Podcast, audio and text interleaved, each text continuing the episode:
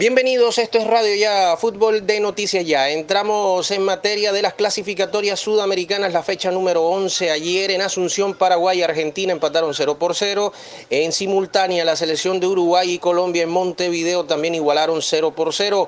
En Caracas, Venezuela comenzó ganándole 1 por 0 a Brasil y era la sorpresa pero el conjunto canariño terminó venciendo 3 por 1 en la etapa de complemento. En Guayaquil hubo fiesta en los primeros 20 minutos y Ecuador le ganó 3 por 0 con suficiencia a la selección de Bolivia y Perú en el duelo del Pacífico le ganó 2 por 0 a la selección de Chile en Lima y se puso la situación difícil para el seleccionado chileno. La fecha número 5, que es la reprogramada que se va a jugar este domingo, va a contar con los partidos Bolivia-Perú, en La Paz, Venezuela, Ecuador, en Caracas, Colombia, Brasil, aquí en Barranquilla a las 4 de la tarde, el domingo, gran partido, gran ambiente. Argentina, Uruguay, el clásico del Río de la Plata a las 6 y 30 de la tarde. Y Chile y Paraguay el domingo también a las 7 de la noche. Las posiciones de la clasificatoria, los cuatro que van directamente en este momento, Brasil 27 puntos, ya clasificado al Mundial, los últimos cinco partidos los ha ganado,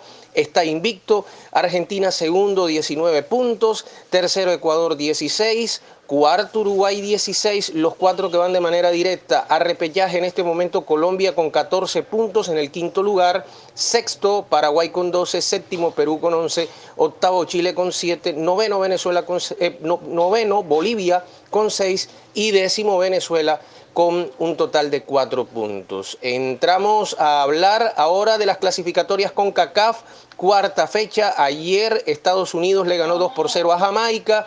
Honduras empató 0 por 0 ante Costa Rica, México y Canadá 1 por 1 y El Salvador y Panamá terminó ganando El Salvador 1 por 0 el conjunto canalero. La clasificación ya se la vamos a entregar porque el domingo hay fecha también Panamá y Estados Unidos a las 5 de la tarde, Jamaica y Canadá a las 5, también a las 5 y 5 Costa Rica con el profesor Luis Fernando Suárez ante El Salvador, no la está pasando bien Costa Rica, y la selección de México ante Honduras, la fecha número 5 de eh, lo que tiene que ver con el octogonal de clasificación al Mundial. Esta ronda final la, lidera Estados Unidos con 8 puntos, México segundo también con 8, tercero Canadá con 6, cuarto Panamá con 5, quinto El Salvador con 5, sexto Costa Rica con 3, séptimo Honduras con 3 y octavo Jamaica con 1. Estados Unidos, México y Canadá en este momento están... Eh, Estados Unidos y México de forma directa y Canadá al repechaje. En este momento la clasificación en la zona CONCACAF. Hoy tenemos Liga de Mayor, fecha número 13, que inicia con tres compromisos. Jaguares ante Deportivo Pasto en Montería, las Águilas Doradas ante Alianza Petrolera a las 6 e Independiente Medellín ante Envigado, duelo paisa a las 8 y 5 de la noche, o mejor, duelo antioqueño a las 8 y 5 de la noche. Hoy tenemos también torneo Di Mayor, fecha número 12, con Boca Juniors de Cali y Bogotá. Y entramos a hablar de Selección Colombia, empate que si lo miramos por el resultado del 0 a 0 es bueno. En esa plaza solamente en Montevideo gana es Brasil.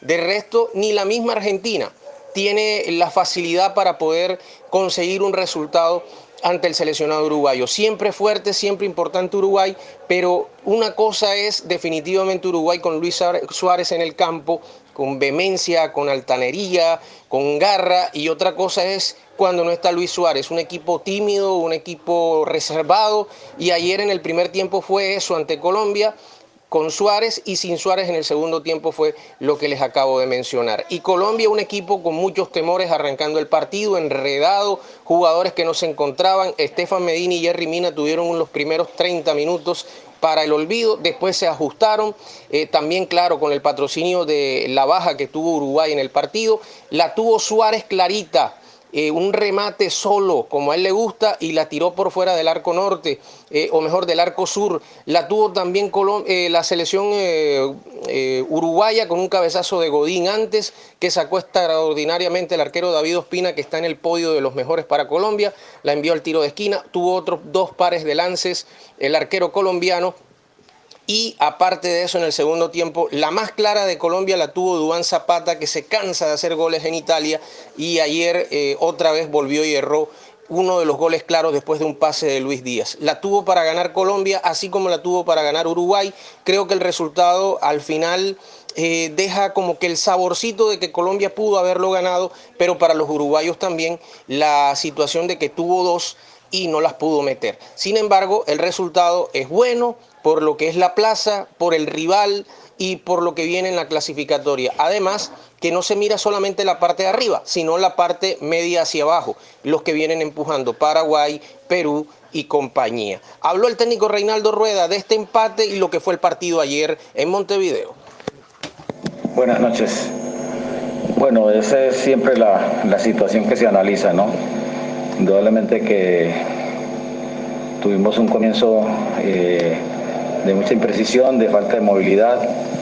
Hubo jugadores que no estuvieran en su nivel, pero siempre uno confía y, guarda eh, la ilusión de que van a reaccionar y que en la medida en que, que transcurran los minutos, más quizás eh, no se dio y, también por, por, oxigenar el equipo ante la, situación de, lo que era la intensidad del juego. Yo considero que las dos selecciones eh, colocaron un gran ritmo y, los cambios, eh, por fortuna, los tres hombres que entraron, tanto eh, Martínez, Lerma y Zapata, aportaron en un buen momento.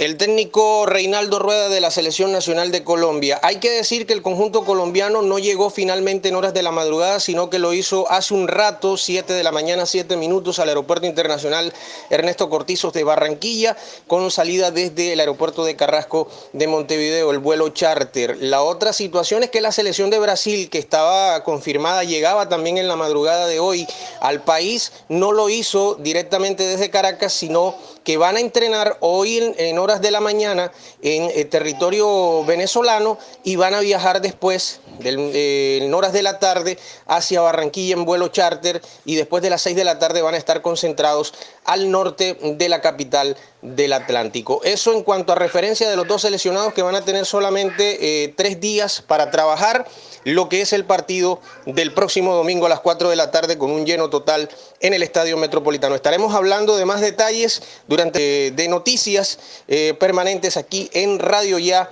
en eh, los espacios de Radio Ya Fútbol para todos ustedes. Esta, esta y otras informaciones las puede escuchar en el podcast de Radio Ya Fútbol de Noticias Ya. Una feliz jornada para todos.